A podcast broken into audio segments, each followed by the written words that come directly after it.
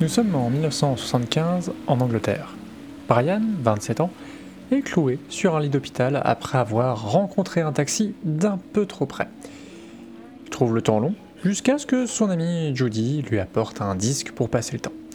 A priori, ce serait une composition pour harpe du XVIIIe siècle, et ce joli cadeau touche Brian, jeune musicien curieux qui ne manque pas de demander à Judy de lancer le disque avant de partir. Alors sur le principe, c'est hyper sympa, hein, euh, mais, en fait, manque de bol. Un des haut-parleurs ne fonctionne pas bien et une averse commence à tomber contre la vitre, ce qui recouvre la musique. Si bien qu'on ne distingue quasiment plus les notes formant, mine de rien, un tout presque cohérent, où le hasard des gouttes de pluie répond à des notes égrenées méthodiquement. Sans le savoir, Judy a inventé un genre qui marquera la carrière de Brian, et ce genre, c'est la musique ambiante.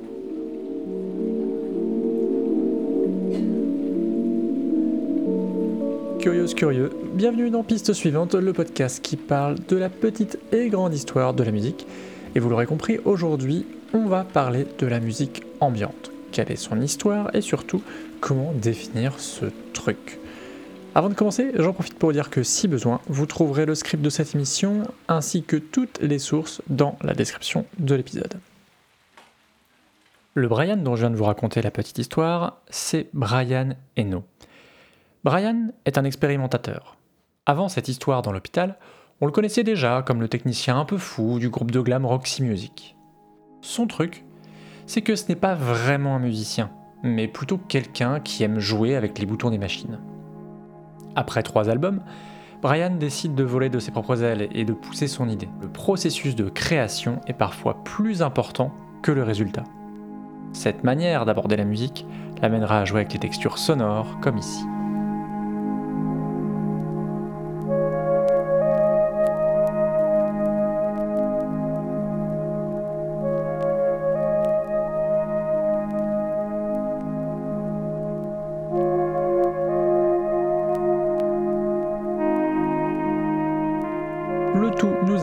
Ce beau jour de 75 où le monsieur sort l'album Discreet Music, musique discrète, une sorte de synthèse assez radicale de ses essais précédents et où il nous conte l'histoire que je vous ai racontée en introduction. Alors, après interrogation de son ami Judy, la scène ne se serait pas tout à fait passée comme il l'a décrite. Mais l'idée principale est là, créer une musique qui s'arrange du bruit ambiant, si possible avec une texture plutôt unie apaisante. Plus tard, Brian Eno aura une expérience similaire avec celle de l'hôpital. Et c'est à ce moment-là qu'il se dit qu'il faudrait peut-être inventer une musique qui s'arrange avec la situation, quand bien même c'est une annonce au micro.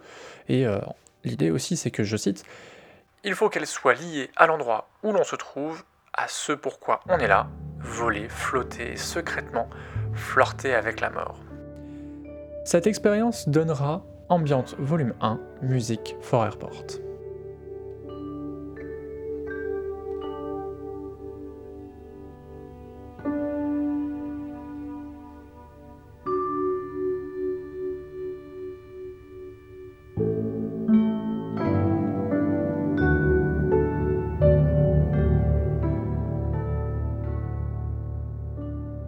Quand on cherche un peu, l'idée de Brian n'est pas neuve. Son coup de génie, en fait, a été son intuition à mettre sous une même bannière des sons qui n'avaient rien à voir entre eux. N'y connaissant pas grand-chose, je vais vous passer les influences de la musique liturgique, qu'elles viennent de chants soufis ou de moines bouddhistes.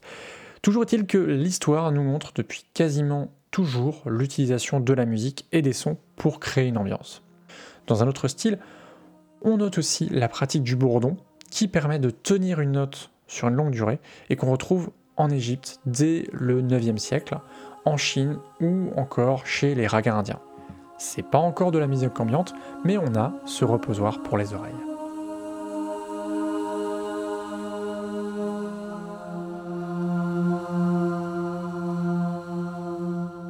Plus près de chez nous, la figure qui s'impose comme une des racines de la musique ambiante, c'est Eric Satie. Cet ami de Ravel et Debussy fait dans le feutré. Plutôt solitaire, il compose de petites pièces au piano où les accords viennent dominer la mélodie, comme dans les fameuses gymnopédies qu'on entend en fond. Satie a aussi un art de la provocation très particulier, avec sa tout aussi fameuse musique d'ameublement hein, dont je parlais précédemment. C'est une composition, je cite, foncièrement industrielle, fait pour qu'on ne l'écoute pas.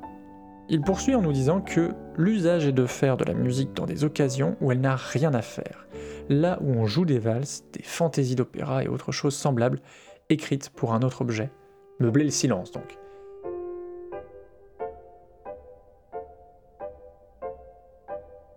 Et c'est comme ça que notre français invente sans le savoir la musique, ces musiques d'ascenseur ou de supermarché, qui ont un objectif autre que de seulement ravir les oreilles.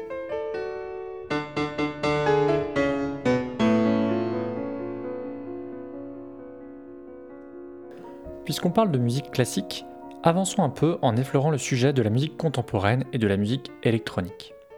Les années 50 furent des années importantes pour la musique classique. L'exemple le plus frappant, c'est sans doute John Cage et de son célèbre 4 minutes 33, fait d'un long et unique silence. Autre figure importante de l'époque, Lamont Young, pionnier de la musique dite minimaliste, qui joue sur les répétitions de courts motifs évoluant lentement, très lentement, quitte à tenir une seule note pendant de longues minutes. Son travail lancera une vraie réflexion qui donnera ce qu'on appellera plus tard le drone, je ne vais pas m'étendre dessus, car je dois avouer que l'écoute des compositions de la Young est plutôt ardue. Mais si vous écoutez un peu le morceau Trio for String qu'on entend en fond, notez l'économie de moyens et l'état de réflexion ou d'angoisse dans lequel cette musique répétitive peut vous mettre.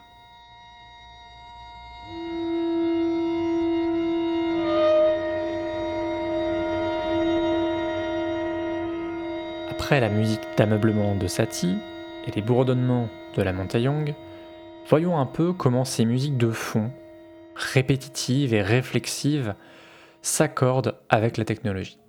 Et c'est justement là qu'on peut citer entre autres Eliane Radig, une figure malheureusement méconnue du mouvement minimaliste électronique et qui fut inspirée par la Young, mais pas que.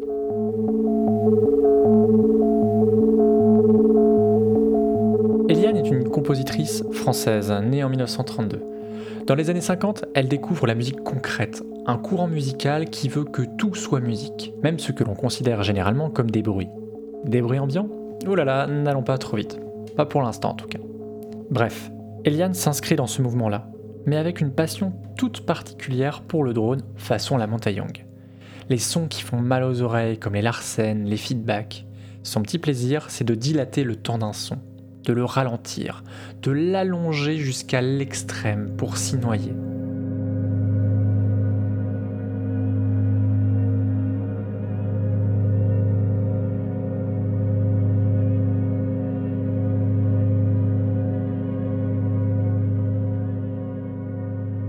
Pionnière et incomprise dans l'Hexagone, Eliane Radig quittera la France pour briller aux États-Unis, où elle découvrira le synthétiseur et le bouddhisme, deux éléments quasi centraux dans son œuvre électronique, organique et profondément méditative. L'écoute de ces créations demande une attention toute particulière, nous plongeant dans un état de quasi transe, propice à la rêverie, ou à l'élévation spirituelle si vous voulez. Un état qu'on peut clairement retrouver dans la description de la musique ambiante comme le fait Brian Eno. Et puisqu'on parle de musique ambiante, d'ambiance et de reposoir pour les oreilles, Profitons de l'occasion pour revenir sur la notion de field recording, qu'on appelle parfois audio naturaliste. C'est une pratique qui est très liée en fait à la musique ambiante, euh, comme on va le comprendre. L'idée du field recording est d'enregistrer des paysages sonores comme on prendrait une photo d'une forêt ou d'une plage agitée par les vagues. La pratique émerge dans la première moitié du XXe siècle, principalement chez les ornithologues qui s'amusent à reconnaître les chants d'oiseaux. On peut citer par exemple dans les années 30 l'audio naturaliste Ludwig Karl Koch, qui diffuse des enregistrements d'oiseaux sur la BBC. Et côté français, on peut retenir les enregistrements de Jean Rocher et son disque Les oiseaux de Camargue, un 33 tours, qui lui vaudra même un prix. Alors, ces disques ne se vendent pas des masses, vous vous en doutez. Hormis peut-être Songs of the Humpback Whale de Roger Payne, des chants de baleines donc, dont le monde peut enfin entendre la voix à travers ce disque sorti en 1970. L'écoute et le succès de ce disque ont fait entendre au monde entier l'intelligence et même la culture de ces mammifères marins, provoquant le mouvement Save the Whales et même un moratoire mondial de la Conférence des Nations Unies sur l'environnement.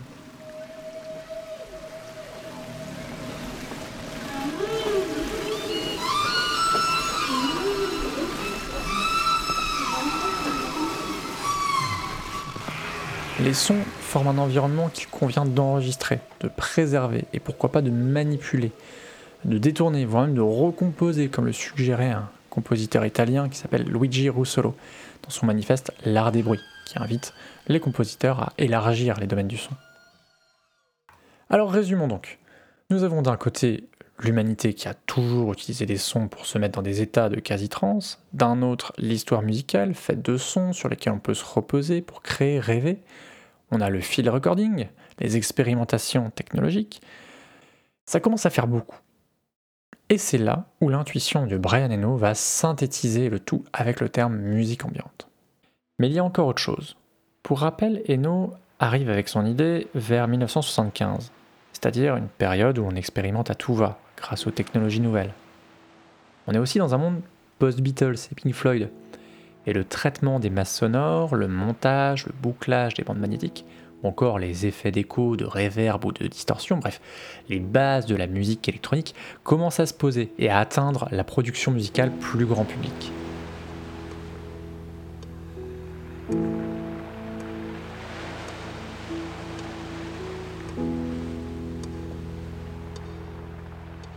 Dans ce même bouillonnement psychédélique qui mélange rock, ambiante, électro, comment ne pas penser à tous ces groupes de space music, avec des morceaux longs et évoquant dans leurs titres des thèmes spatiaux ou physiques? On pense par exemple aux groupes comme euh, les Allemands de Tangerine Dream et leur album Alpha Centauri. Et comment ne pas penser aussi à l'album Oxygène hein, de Jean-Michel Jarre, qui a fait briller à l'international la musique électronique planante et française, avec tout de même plus de 18 millions de disques vendus à travers le monde.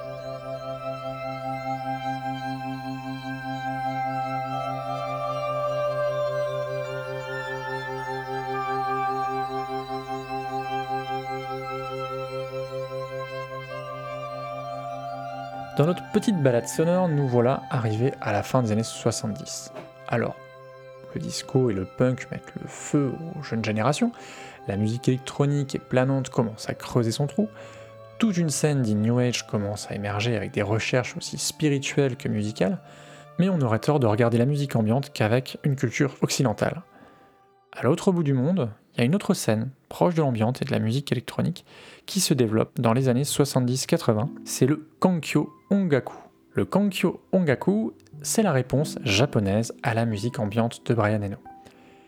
Reprenant la recherche sonore, la curiosité envers les technologies et les sons de la nature, ce mouvement japonais mixe cela avec une approche un petit peu new age, arty et faussement simpliste, comme on pourrait l'entendre avec la compositrice Midori Takada et son album Through the Looking Glass qui mélange des instruments traditionnels et euh, des sons par exemple de bouteilles de coca.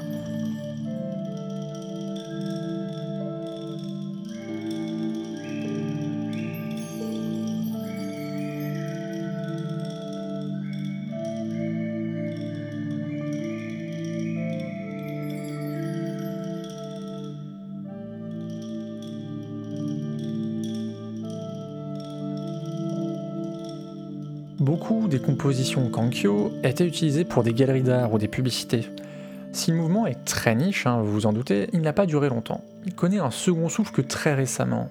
Car en effet, à l'heure de la musique sous algorithme, les artistes de Kankyo Ongaku ressurgissent au gré des playlists si bien que les compilations et les rééditions d'albums cartonnent. Et c'est sur cette note qu'on va pouvoir conclure sur la musique ambiante. À travers ce tour d'horizon du genre ambiante, nous avons pu voir les différentes nuances de cette volonté de travailler sérieusement ce que l'on va écouter parfois distraitement.